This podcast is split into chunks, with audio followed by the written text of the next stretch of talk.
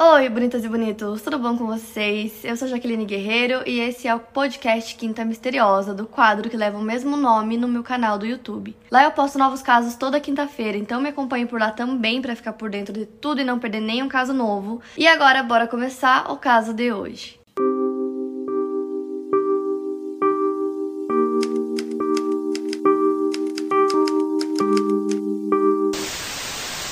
Polly Hannah Klaas nasceu no dia 3 de janeiro de 1981 em Fairfax, condado de Marin, no estado norte-americano da Califórnia. Filha de Eve Nicole e Mark Klaas, seus pais se divorciaram quando ela ainda era pequena. A mãe da Polly era gerente de vendas em uma loja de roupas infantis e ela morava com sua mãe e sua irmã mais nova, Annie. E elas moravam na cidade de Petaluma, que fica a cerca de 64 quilômetros de distância de São Francisco, no condado de Sonoma, também na Califórnia. Na época do caso, a cidade tinha cerca de 45 mil habitantes. A Polly era uma menina muito linda, ela tinha muito talento é, para coisas como peças na escola, que inclusive ela adorava fazer. Ela tinha o sonho de ser atriz profissional. E além do teatro, ela também gostava muito de música. No dia 1 de outubro de 1993, a Polly tinha 12 anos, assim como as suas amigas Kate McLean e Gillian Pelham. Ela convidou as duas para uma festa do pijama na casa dela naquela noite, era sexta-feira. Elas estavam na sétima série, estudavam juntas na Petaluma Junior High School. A Gillian chegou primeiro, então ela e a Polly estavam do lado de fora da casa da Polly esperando pela Kate, que chegou com a mãe dela por volta das oito e meia da noite. As três estavam muito animadas para ficar a noite toda acordadas, tomando sorvete, provando fantasias de Halloween e jogando jogos juntas.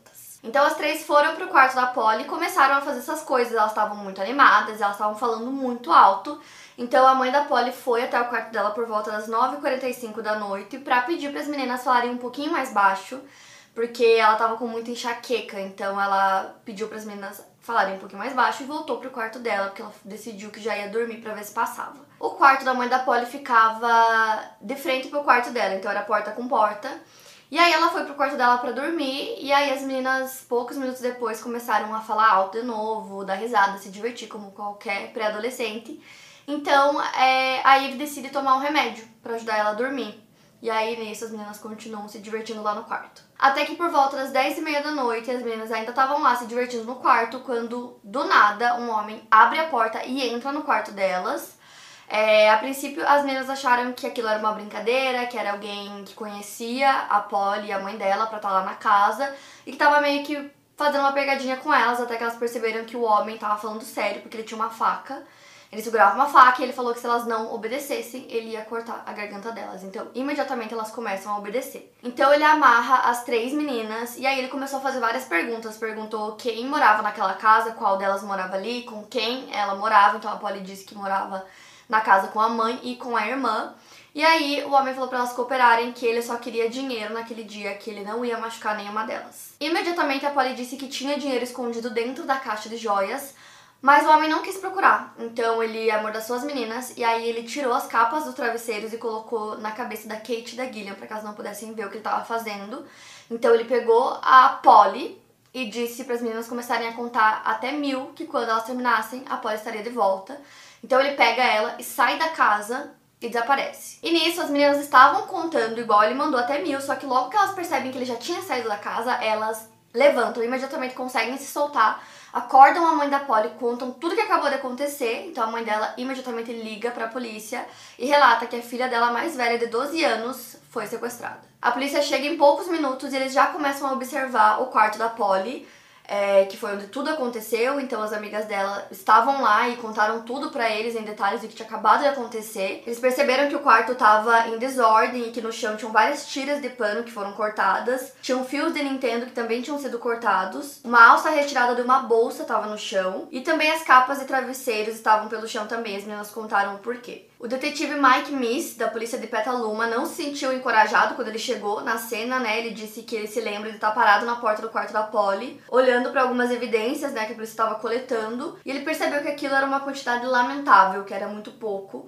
Então ele viu que tinha um tapete, né, no quarto, e ele imediatamente pediu para o parceiro dele pegar o tapete. Quando perguntaram por quê, ele falou: "Não sei, mas a gente vai levar porque a gente não tem evidência suficiente". Então eles levam o tapete. Só que esse caso estava extremamente complicado, é muito diferente do que eles estavam acostumados a lidar lá na cidade, então eles decidem que eles precisavam de ajuda. Então eles pedem ajuda pro FBI, que disse que ia auxiliar nas buscas. Logo depois da meia-noite, no dia 2 de outubro, o FBI já estava lá na casa da Polly. O agente especial Ed Freyer se tornou responsável pelo caso, né? Ele já estava familiarizado com a comunidade e com casos de sequestro. Só que ele disse que ele sabia que algo nesse caso era diferente. O caso tinha todos os pontos para ser considerado um sequestro, né, por uma pessoa estranha, porque os depoimentos das meninas eram consistentes com isso. Mas segundo ele, com a experiência dele, os casos de sequestro por estranho são os mais difíceis de resolver, porque não existe conexão direta entre o sequestrador e a vítima ou a família da vítima. Então realmente é como se fosse um ato aleatório o que acaba dificultando muito a investigação. Em alguns casos de sequestro de pais separados, é, o pai sempre é considerado um suspeito, mas no caso da Polly, o pai dela imediatamente estava lá tentando ajudar no caso. Inclusive, ele ajudou na investigação desde o início, então eles perceberam que ele não estava envolvido. Então, ainda na mesma noite do sequestro, foi chamado um artista do departamento de polícia de San Rafael e ele ficou cerca de duas horas com as amigas da Polly que estavam dando todos os detalhes que elas se lembravam. Elas estavam muito nervosas, né? Tinha acabado de acontecer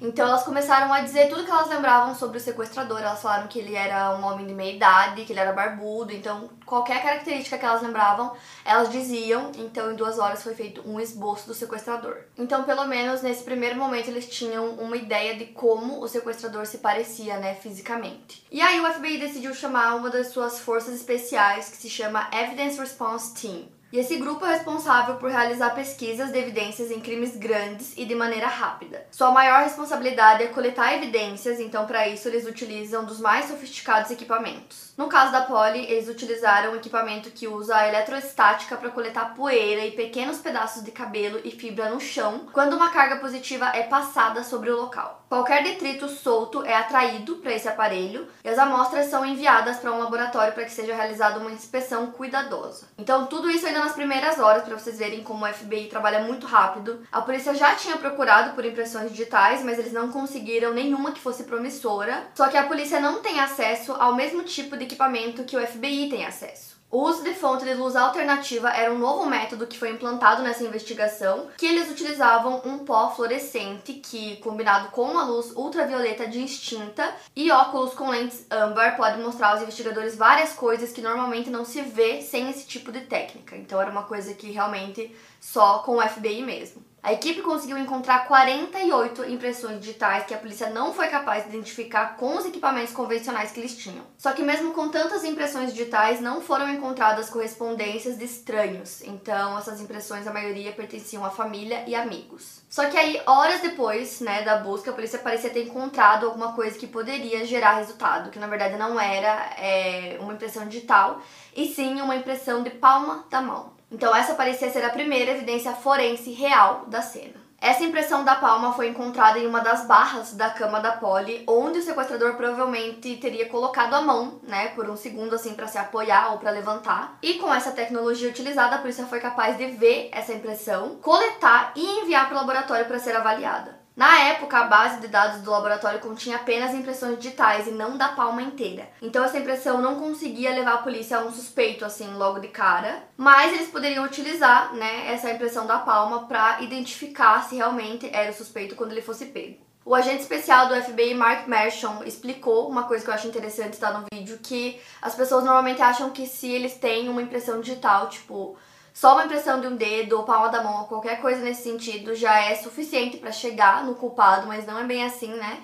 Normalmente eles coletam essas impressões digitais e quando eles têm um suspeito, eles comparam para ver se bate se é a pessoa ou não.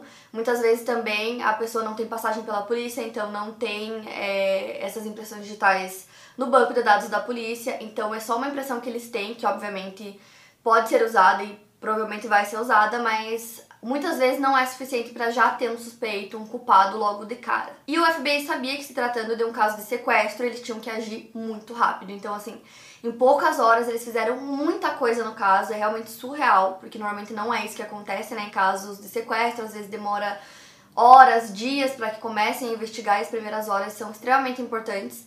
Então, eles começaram a recolher todas essas evidências que eu falei para vocês e já trabalhar nelas e também começaram a procurar pela Polly imediatamente. Então, tipo assim, nas primeiras 24 horas ainda é, da madrugada do dia seguinte, eles já estavam procurando por ela por todo o bairro, nas casas, nos vizinhos, e tinham cerca de 100 agentes trabalhando, né, nessa investigação e procurando por ela. Eles usaram cães de caça, helicópteros, e eles também tinham, é, tipo, uma rede, assim, eles conseguiam se comunicar, então qualquer informação nova, eles imediatamente já é, comunicavam para essa rede, então todo mundo já ficava sabendo.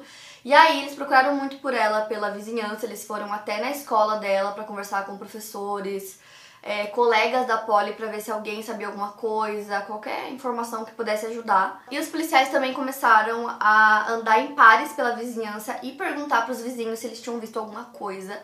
E algumas pessoas é, disseram que viram um homem naquela noite, né, no momento que aconteceu o sequestro.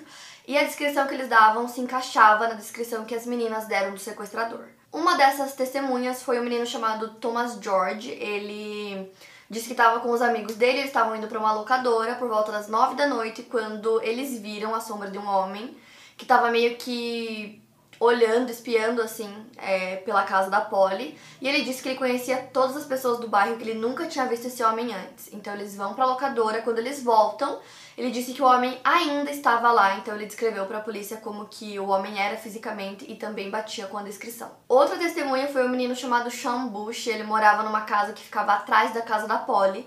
Ele disse que ele estava com os amigos na casa dele jogando videogame quando ele percebeu que tinha um homem é, do lado de fora da casa da Polly tentando entrar na casa pela porta dos fundos. É, ele também deu a descrição bem parecida com a das meninas, só que quando ele viu isso, ele não entrou em contato com a polícia, da mesma forma do menino anterior, nenhum deles ligou pra polícia. Então, eles viram ele lá, mas ao mesmo tempo, né, não tinha nada que eles pudessem fazer naquele momento, já que tudo já tinha acontecido, ele já tinha escapado com a Polly. Então, enquanto a polícia local estava continuando, né, as buscas pelo bairro, o FBI começou a executar o seu procedimento operacional padrão em casos como esse. Depois de eliminar a família e amigos como possíveis suspeitos, eles começaram a focar em ex-presidiários que tinham sido registrados como predadores sexuais no condado de Sonoma. Depois, eles foram ramificando essas buscas aos condados ao redor de Sonoma, investigando e questionando cuidadosamente cada um dos registrados, mas nada surgiu com essa busca. Enquanto tudo isso acontecia, os investigadores estavam em choque com o caso, porque eles falaram que era praticamente impossível acontecer um caso de sequestro assim em um bairro típico americano, com pessoas daquele jeito que vocês sempre sabem, pessoas que se conhecem, um bairro seguro. É, e de repente, um homem desconhecido entra dentro da casa, tem três meninas pré-adolescentes numa festa do pijama, ele sequestra uma delas e foge.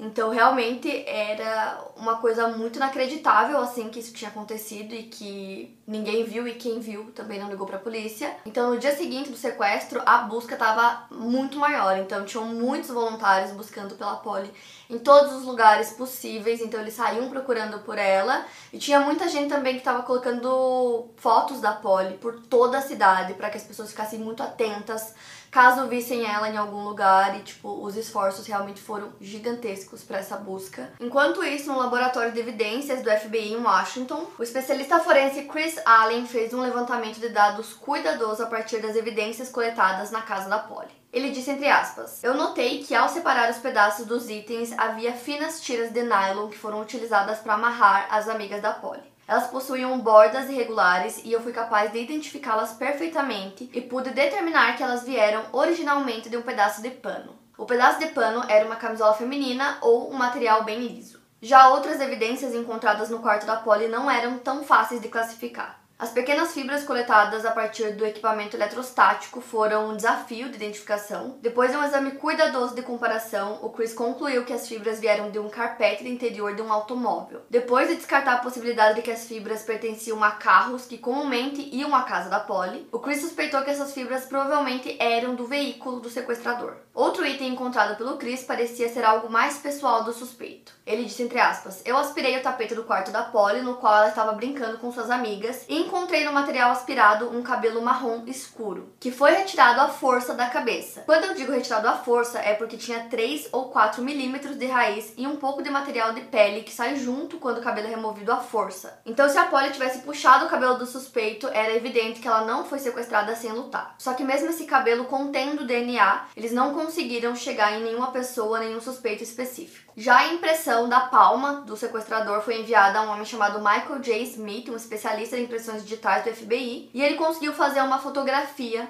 dessa palma, de forma que ela fosse fixada e não podia mais ser apagada, então eles podiam arquivar essa impressão digital da palma até que o suspeito fosse apreendido. Então isso para vocês terem noção como eles conseguiram várias evidências, né, que eram sólidas, mas não eram o suficiente para chegar no suspeito. E aí, 48 horas depois do sequestro, o pai da Polly recebe uma ligação e ele disse que parecia a voz da filha dele dizendo que estava em um quarto de hotel em algum lugar que ela não sabia qual era e ela falou que o sequestrador saiu do quarto por um momento, então ela conseguiu ligar pro pai dela falar isso, só que logo depois a ligação já terminou. Então isso trouxe, né, uma esperança pro caso de que a Polly ainda estivesse viva, só que eles não conseguiram rastrear essa ligação, né, que foi feita pro pai dela.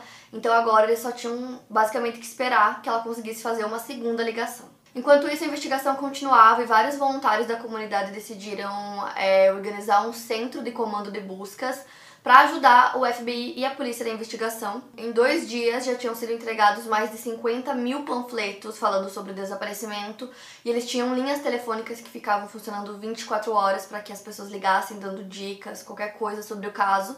E sempre que eles recebiam uma dica nova, imediatamente era passada para a polícia e para o FBI. Esse centro conseguiu mais de 60 mil ligações sobre o caso e dessas 60 mil 12 mil tinham pistas que foram mandadas para o FBI, eles conseguiram rapidamente checar essas pistas, usando principalmente é, equipamentos e basicamente coisas que só o FBI tem acesso. Então, para vocês terem noção como eles ajudaram e muito nesse caso, porque se fosse só a polícia, eles não teriam né, é, todos esses recursos para usar na investigação e nunca que eles conseguiriam, tipo, é, pesquisar e investigar 12 mil pistas, tipo, num curto período de tempo, seria impossível, né?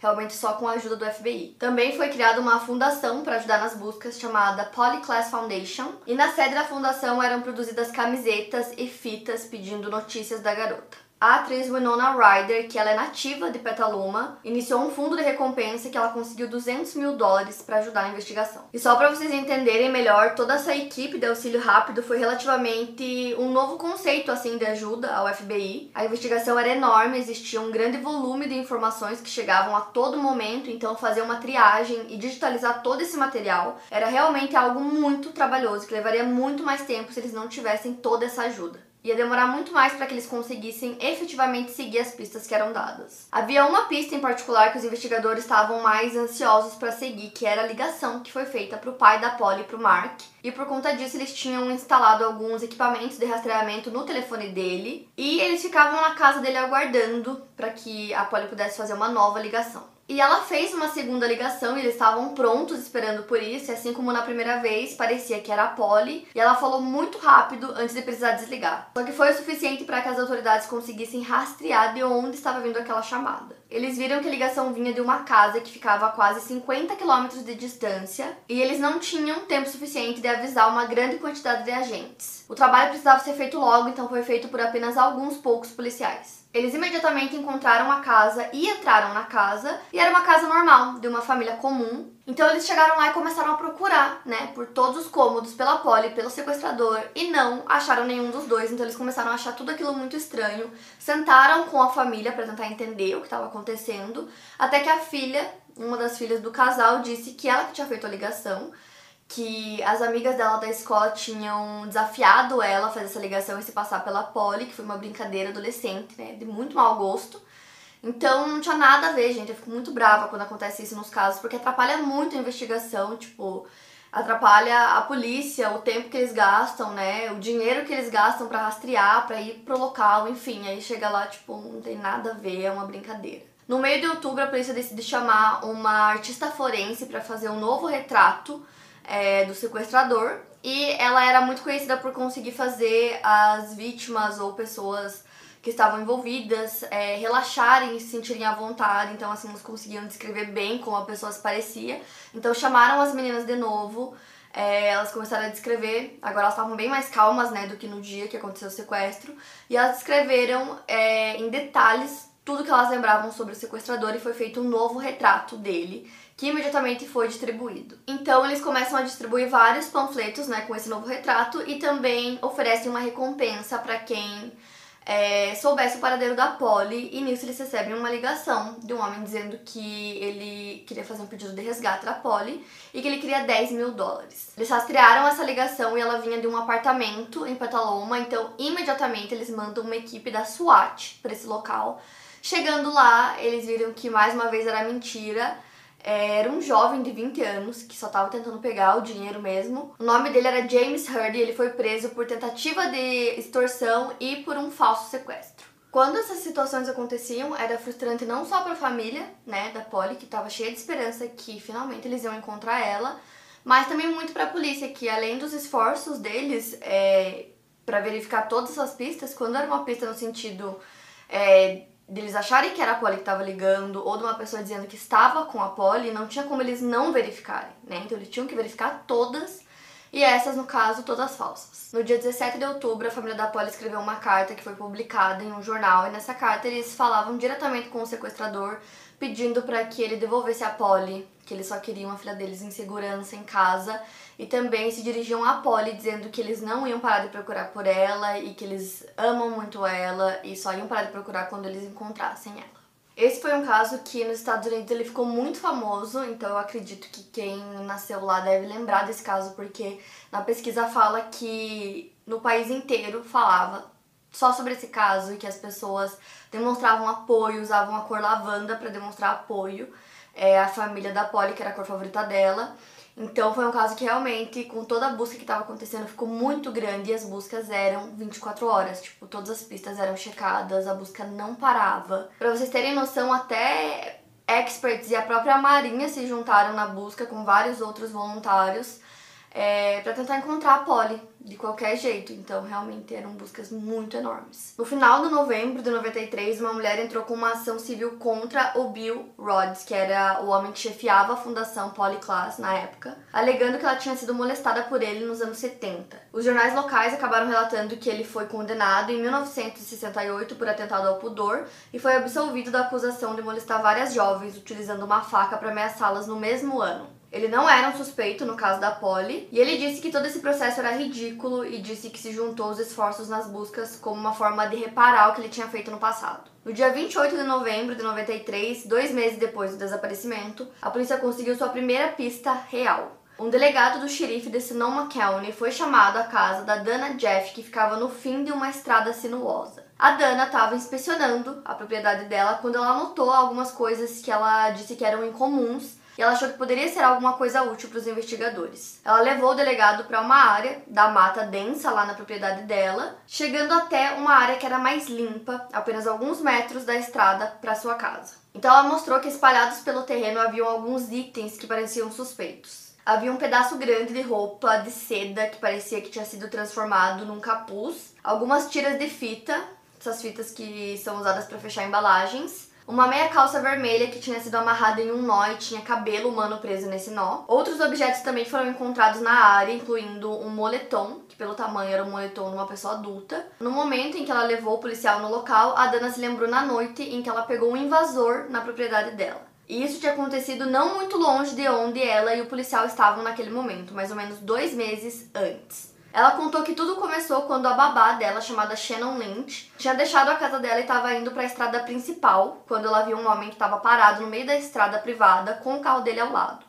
Ele disse que estava preso e insistiu para que ela saísse do carro para ajudá-lo. Ele também queria saber o que tinha no fim da estrada. Mas imediatamente a Shannon sentiu que tinha alguma coisa errada nessa situação e depois ela descreveu que ele se parecia com um homem meio selvagem, então ela continuou dirigindo, deixou o homem lá e ela estava determinada a encontrar um telefone. Ela acabou encontrando um telefone público cerca de 3 quilômetros para frente do local e ela ligou para Dana para avisá-la que tinha um homem muito estranho lá que estava invadindo a propriedade dela. A Dana não perdeu tempo, pegou a filha dela e um taco de beisebol e foi até a estrada. Ela viu o carro que a Sharon tinha dito, só que o homem não estava mais lá. Então ela decidiu ligar para a polícia. Poucos minutos depois da meia-noite, dois delegados de Sonoma County chegam no local. E a Dana disse que ela não queria que o intruso fosse preso pela invasão, ela apenas queria que ele saísse da propriedade dela. Os delegados procuraram pelo homem, encontraram ele disseram que ele estava um pouco agitado, com a respiração cheirando a álcool e que ele estava suando bastante. Tinham várias folhas e sujeira no cabelo dele, parecia que ele tinha rolado no chão. Ele disse para a polícia que ele era um turista que, quando percebeu, ele estava em uma propriedade particular e quando ele tentou voltar, o seu carro ficou preso na lateral da estrada.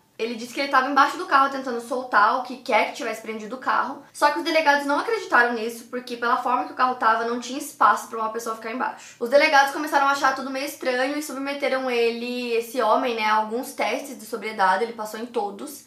Eles começaram a dar uma olhada no carro também, viram que dentro tinha uma mochila, tinha cerveja e um saco plástico. Então eles perguntaram se ele tinha bebido. E nisso o homem simplesmente pegou uma cerveja dentro do carro, abriu e começou a tomar. Então os delegados tiraram a cerveja dele, fizeram ele parar, né, de beber. E aí eles falaram que queriam revistar esse homem, e aí ele começou a ficar muito agitado, dizendo que não ia deixar. E os delegados falaram que se ele não deixasse, ele seria preso por invasão. Então ele se acalmou e deixou que eles revistassem ele. E basicamente os delegados estavam tentando encontrar qualquer coisa, né, que pudesse ser o suficiente para prender esse homem, só que não tinha nada. Então eles não tinham direitos legais para manter aquele homem lá por mais tempo, já tinha se passado 45 minutos. Eles olharam também é, a carteira de motorista dele, não encontraram nada, então eles decidiram que tinham que deixar ele ir. Então ajudaram ele a tirar o carro, né, para ele poder ir embora dali. Só que quando eles foram checar a data de quando tinha acontecido essa invasão, né, na casa da Dana, eles viram que foi exatamente no mesmo dia em que a Polly foi sequestrada. Então parecia ser uma coincidência assim até demais, né? Parecia que tinha alguma coisa relacionada ali, então imediatamente eles chamam os investigadores. Em uma hora os detetives chegaram no local, só que já tava noite, tava é, uma neblina, então tava muito difícil de enxergar. E nisso começou a chover também, só que eles decidiram que eles não iam esperar, eles continuaram até chegar no local onde é, estavam todas as evidências, né? E eles falaram que no momento que eles chegaram lá, eles tinham certeza que aquilo não era uma coincidência, e sim uma cena de crime. Então eles recolheram todas as evidências que tinha lá naquele local e depois começaram as buscas no local também. Então, além dos policiais, tinham vários voluntários, cães farejadores, eles buscaram por todo o local em busca de qualquer coisa. Para vocês terem noção, tinham cerca de 300 voluntários ajudando nessa busca pela Polly. E desde o início da investigação, é... os investigadores tratavam o caso como um caso de sequestro e que a Polly estava viva. Então, eles trabalhavam só com essa possibilidade. Então eles não mediam esforços para tentar encontrar ela o quanto antes. Enquanto isso acontecia, eles entraram em contato com a polícia de Sonoma County para pedir um relatório completo dos policiais, dos delegados, né, que foram atender o chamado da Dana naquele dia, que eles queriam todas as informações sobre o acontecido. E com isso eles conseguiram é, chegar no nome, né, do invasor da propriedade da Dana ele se chamava Richard Allen Davis e tinha 39 anos. Então eu vou falar um pouco sobre ele agora. Ele nasceu no dia 2 de junho de 1954, filho de Bob e Evelyn. Os seus pais tiveram cinco filhos, o Richard era o terceiro e eles eram alcoólatras. E a sua mãe era extremamente rigorosa na forma de disciplinar os seus filhos. Supostamente, um dia ela teria pego o Richard fumando e ela teria queimado a mão dele. Quando ele tinha 11 anos de idade, seus pais se divorciaram e ele ficou morando com o pai. Só que o pai dele não tinha a possibilidade de ficar com ele muitas vezes, o que fazia com que ele e seus irmãos tivessem que ir para casa de outros parentes. O pai dele se casou novamente duas vezes e o Richard não gostava de nenhuma das madrastas. Posteriormente, o Richard teria recebido um diagnóstico de transtorno de personalidade antissocial. Ele também frequentemente era encontrado machucando animais. Ele foi preso pela primeira vez no dia 6 de março de 1967. Ele tinha apenas 12 anos e ele foi preso por roubo. Dois anos depois, ele foi preso novamente por roubo. O pai dele sugeriu para o juiz e para um oficial da condicional que o Richard fosse convocado pelo exército em vez de ser enviado a um centro juvenil. Então ele foi convocado para o exército, só que nos registros mostram diversas infrações que ele cometeu, incluindo sair sem permissão, falta de relatório, uso de morfina e brigas. Ele serviu por quase 13 meses e depois foi dispensado. Em 73, ele foi preso quatro vezes na cidade de Redwood e algumas acusações foram de invasão de propriedade. Ele tinha vários mandados de trânsito e mais de 21 arrombamentos. Em 4 de março de 82, ele recebeu liberdade condicional e começou a namorar uma mulher chamada Sue Edwards, que acabou se tornando sua cúmplice. O Richard agrediu uma mulher chamada Selina Verrett com uma pistola e a forçou a retirar 6 mil dólares da sua conta bancária. O casal roubou duas lojas, dois bancos e um restaurante juntos. Eles foram pegos mais tarde quando um policial parou os dois por estarem com a lanterna traseira do carro estragada. Eles foram presos e ele confessou que mais tarde ele tentou incriminar a Sul por acreditar que ela tinha traído ele em seu plano para sair da prisão. Então, em junho de 93, ele foi libertado novamente com liberdade condicional. Então, quando eles conseguiram acessar todo o histórico, né, criminal dele, eles descobriram que ele recentemente estava em liberdade condicional depois de uma sentença de 8 anos por sequestro. Então, assim, eu citei para vocês apenas alguns crimes que ele cometeu porque foram muitos. Ele foi preso também muitas vezes, solto muitas vezes. Então, quando a polícia começou a olhar todo esse histórico dele, eles perceberam que ele era extremamente capaz de ter cometido é, o sequestro da Polly. E nesse momento eles não tinham chamado ele para interrogatório ainda, então eles estavam só é, investigando né, sobre a vida dele, se possivelmente ele estava envolvido. E nisso eles tinham uma foto dele que tinha sido tirada na prisão, e nessa foto eles compararam com o retrato falado e era idêntico. Tipo, era muito igual mesmo. E outra coisa também era que a mãe do Richard morava em Petaluma, né, a mesma cidade da Polly.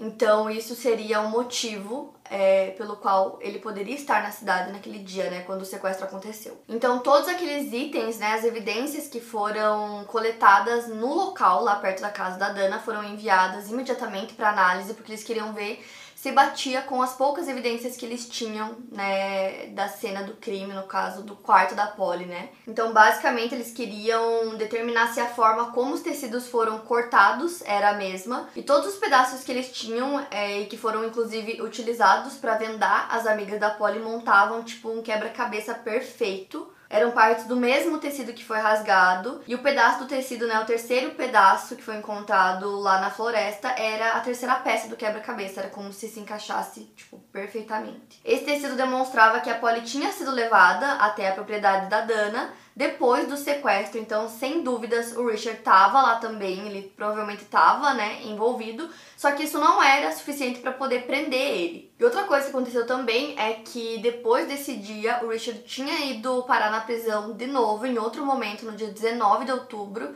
porque ele foi parado pela polícia porque ele estava dirigindo embriagado, então levaram ele para a prisão do condado só que não conseguiram fazer a ligação dele com o desaparecimento da Polly. Inclusive, para vocês terem uma noção, tinham vários posters com é, o retrato falado do sequestrador. E os policiais lá do condado não conseguiram fazer essa ligação, não conseguiram perceber que aquele homem que tinha sido preso naquele momento era muito parecido com o retrato falado. Então, como eles não tinham muita coisa assim para manter ele lá, pouco tempo depois ele já foi solto. Então, basicamente, os detetives sentiam que se eles tivessem o Richard sob custódia, eles rapidamente conseguiriam evidências que faltavam, né, para prendê-lo pelo sequestro da Polly. Então, eles começaram a focar no que eles tinham de fato, né, que eram as evidências e o que tinha acontecido na estrada, né, naquela noite próxima da casa da Dana. Quando a polícia descobriu que o Richard tinha um mandado pendente por desrespeitar a liberdade condicional, eles decidiram levar ele para delegacia, só que ele não estava na casa dele quando a polícia chegou lá. No mesmo momento, um delegado do xerife estava patrulhando pelo perímetro ao redor da área e ele parou uma van, que no caso era a van do Richard. Quando o delegado percebeu quem ele tinha ali, ele pediu calmamente para que os investigadores fossem até o local e pediu para o Richard aguardar. Quando os policiais chegaram na cena, o detetive Miss se aproximou da van e pediu para Richard sair do veículo e informou que ele estava sendo preso por violar o acordo de liberdade condicional. Então isso para eles era extremamente importante, né, que eles conseguissem alguma coisa contra o Richard para prender ele, para que eles conseguissem dar andamento na investigação e ele já estivesse lá preso. E aí com isso chamaram as meninas, a Kate e a Gillian, né, as amigas da Polly, para reconhecer se ele era o sequestrador. E imediatamente elas disseram que sim. Então, assim, a prisão que eles conseguiram fazer do Richard não era é, pelo caso da Polly, era porque ele tinha violado a condicional dele. Então, mesmo assim, eles conseguiram sentar com ele e perguntar, né, sobre o caso da Polly, se ele estava envolvido, se ele sabia alguma coisa. Obviamente, nessa altura eles já sabiam que sim, só que eles precisavam de uma confissão e o Richard falou que não, que ele não tinha nada a ver, que ele não estava envolvido. E aí os detetives falaram que eles tinham provas contra ele e que se ele soubesse alguma coisa era melhor ele falar logo. E nisso ele foi super assim agressivo e disse que ele não tinha nada para falar. Inclusive ele se negou a continuar conversando com eles E aí o Michael Smith, que é um especialista em impressões digitais do FBI, comparou a impressão palmar que eles tinham como evidência com uma que tinha sido tirada do Richard quando ele foi preso. Então, depois de avaliações cuidadosas, o agente Ed Freyer recebeu uma ligação do laboratório contando para ele que as impressões combinavam, tipo, que era certeza que era ele. Então o agente pediu a atenção de todos que estavam no posto de comando e deu a notícia. Tiveram muitos aplausos, eles estavam muito felizes de finalmente ter encontrado o autor do sequestro. Enquanto isso acontecia, o Richard estava preso e ele estava, tipo, isolado, então não tinha como ele saber nada da investigação, é, o que eles tinham descoberto, se realmente eles tinham evidências contra ele ou não, ele não sabia de nada. E nisso ele recebeu uma visita de um amigo dele e o amigo dele falou: Ó, oh, é melhor você contar tudo. É, fala de uma vez aonde a Polly tá, o que foi que aconteceu com ela, e ele continua negando, dizendo que ele não estava envolvido, que ele não tinha nada a ver. E nisso o amigo dele falou: olha, saiu nos jornais, os detetives já falaram que eles têm evidências é, que provam o contrário, provam que foi você sim, que você tá envolvido, que inclusive tem até uma impressão da sua palma. E só nesse momento que ele viu que realmente não tinha mais como escapar, então ele percebeu que a melhor opção seria fazer um acordo com a polícia, então ele chamou os detetives e falou: Eu estraguei tudo. Então eles sentaram com ele para que ele pudesse relatar o que tinha acontecido naquele dia. Então ele contou que no dia do sequestro era para ele estar na casa de recuperação, onde ele estava morando, e ele pediu um passe naquela noite para poder visitar a mãe dele na mesma cidade é, que a Polly morava. Então ele conseguiu, foi até a cidade, só que ele disse que ele tinha algumas cervejas, ele bebeu e ele não estava conseguindo encontrar a casa da mãe dele, então ele começou a andar sem rumo pelo bairro. Ele disse que em certo ponto um homem parou ele na rua e ofereceu maconha para ele comprar, que ele comprou. E ele disse que ele estava muito alterado é, por ter bebido, por conta da droga e que ele não estava raciocinando. Ele disse que foi até uma loja, comprou mais cerveja e durante toda a confissão dele ele ficava dizendo que ele não sabia o que ele estava fazendo, que ele não lembrava direito, meio que como se ele não tivesse planejado nada daquilo. Só que com ele naquele dia ele já levava esses pedaços de tecido que ele tinha cortado com uma tesoura e que ele usou é, nas meninas, né? Então isso prova que ele tinha intenção de cometer o crime sim. Então ele disse que depois ele começou a procurar por uma casa que tivesse alguma porta, janela aberta. E nisso ele estava no bairro da Polly. Aí ele disse que na casa dela ele conseguiu entrar é, porque tinha uma janela aberta, que ele ouviu vozes e ouviu barulho de TV, então ele foi até a cozinha, pegou uma faca e durante tudo isso ele disse que não lembrava direito. E o que aconteceu depois disso a gente já sabe, né, pelo relato das meninas, né, ele entrou no quarto, levou a Polly, só que ele não contou nada disso. Ele disse que depois que ele pegou a faca na cozinha, ele não lembrava mais de nada. E quando ele se deu conta, ele já estava dentro do carro dele. E quando ele olhou pro lado, a Polly tava lá. Ele disse que ela tava reclamando que é, tava machucando o braço dela, então ele foi lá e deixou as amarras um pouco mais frouxas e começou a dirigir pela cidade. E ele disse que ficava perguntando para ela o que, que ele deveria fazer a seguir. Então ele conta que ele tirou o carro dele da estrada principal, foi parar numa outra estrada, só que o carro ficou preso. Então ele tirou a Polly do carro. Ele disse que andou uns 30 metros num lugar, tipo num barranco, e que o plano dele era deixar a Polly lá pra ela arranjar o caminho de volta para casa e que basicamente teria sido isso. E tudo que ele relatou depois disso é, batia com os relatos das testemunhas, que era a Babá e a Dana. Inclusive, é uma informação interessante é que naquele dia tem aqueles rádios policiais, né, que eles relatam o que está acontecendo.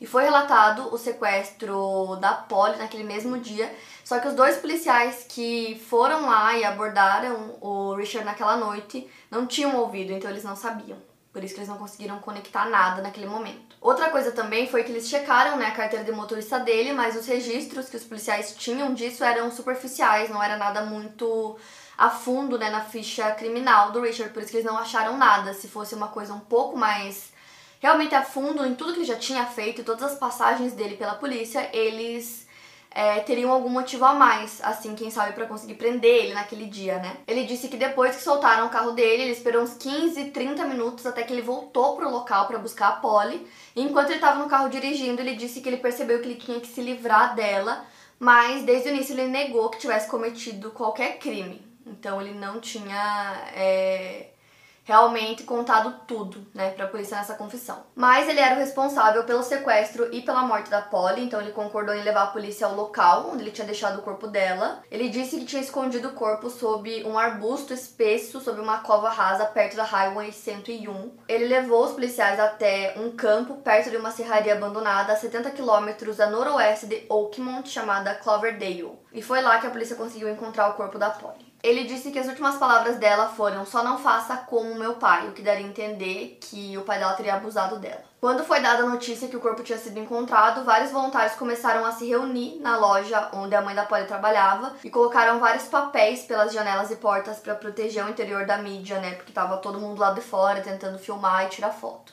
E aí, quem assumiu a Polyclass Foundation foi o Gary French. Ele disse que esse é o pior pesadelo de todos os pais e que eles precisavam ter certeza que isso não ia acontecer novamente. Então, eles conseguiram arrecadar meio milhão de dólares e eles pretendiam usar esse dinheiro para ajudar outros casos de crianças desaparecidas, que foi exatamente o que eles fizeram. E o caso só foi a julgamento em 96. O julgamento durou 10 semanas. E no final, o júri considerou o Richard culpado de 10 acusações, que incluíam roubo, sequestro, assassinato, tentativa de abuso, e ele continuou a negar que ele tinha matado a Polly. Só que a polícia, apesar das alegações dele, acreditava que a Polly já estava morta no momento em que ele foi abordado pela polícia naquela noite. Ele foi condenado à morte quatro meses depois e ele acusou o pai da Polly de abusá-la. O Mark, pai da Polly, tentou atacar ele, mas foi parado pela polícia. Não existem evidências que sustentem essa acusação. E o Richard permanecia no corredor da morte na prisão de San Quentin, onde ele tem permissão para passar 5 horas por dia no pátio de exercícios, mas ele prefere permanecer em sua cela. Seus advogados tentam entrar com apelos para que ele não seja morto por injeção letal. Durante o julgamento, Richard se tornou uma figura pública representativa do mal do crime. Pelo menos três candidatos republicanos que concorriam pelo Congresso da Califórnia usaram o rosto dele para retratar seus oponentes. Ao ser condenado, ele mostrou os dois dedos do meio para a câmera do tribunal. A Polly acabou fazendo um legado, né, a partir do caso dela. A forma como a polícia trata casos de pessoas desaparecidas mudou depois disso. O banco de dados de investigação passou a ser conectado com programas de outras agências que fornecem informações vitais para várias jurisdições em caso de desaparecimento. Então essas informações começaram a ser enviadas a todos os canais policiais e também usadas em blitz e paradas de trânsito. A partir disso, os policiais podiam acessar não apenas o histórico de condução das pessoas, mas também seus registros criminais, que no caso foi o que eu disse para vocês que naquele momento os policiais não conseguiam, né, acessar os registros do Richard naquele primeiro momento. Também foi implantada uma legislação chamada Three Strikes You're Out, que é um esforço de acelerar o processo de apelação em caso de assassinato. Essa lei exige prisão perpétua para os condenados por um terceiro crime após dois crimes graves e violentos. Desde a morte da Polly, seu pai, Mark, se dedicou publicamente para tentar evitar que outros pais tivessem a mesma experiência que ele. Ele defende legislações e políticas destinadas a proteger jovens nos Estados Unidos. Ele dirige uma fundação sem fins lucrativos chamada Class Kids, que promove medidas de segurança infantil e ajuda famílias em todo o país cujos filhos desapareceram. Ele também acabou casando novamente e depois que os restos mortais da Polly foram encontrados, o Mark e sua nova esposa foram convidados a seguir uma agenda de segurança infantil para começar a dar sentido à morte da Polly, segundo ele,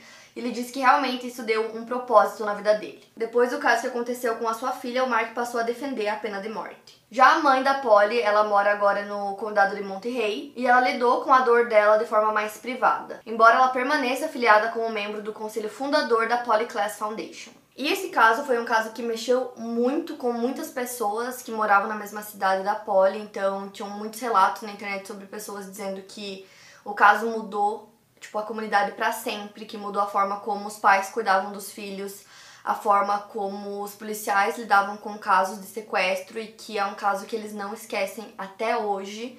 Então, realmente foi um caso muito grande. Queria muito trazer aqui pro canal porque tem tantos, tantos casos, né, que eles não conseguem é, chegar no culpado e nesse caso chegaram, mas na minha opinião muito se foi por conta do FBI, né, que conseguiu aquelas pequenas evidências e no fim conseguiram juntar tudo, né? Então, para vocês verem como às vezes nas investigações a gente não consegue entender como eles não chegaram a nada, mas muitas vezes eles não têm os recursos necessários, né? Foi uma coisa que eu percebi muito nesse caso. Para mais casos, siga o meu podcast. Lembrando que os casos novos saem primeiro lá no meu canal do YouTube. Obrigada por ouvir e até o próximo caso.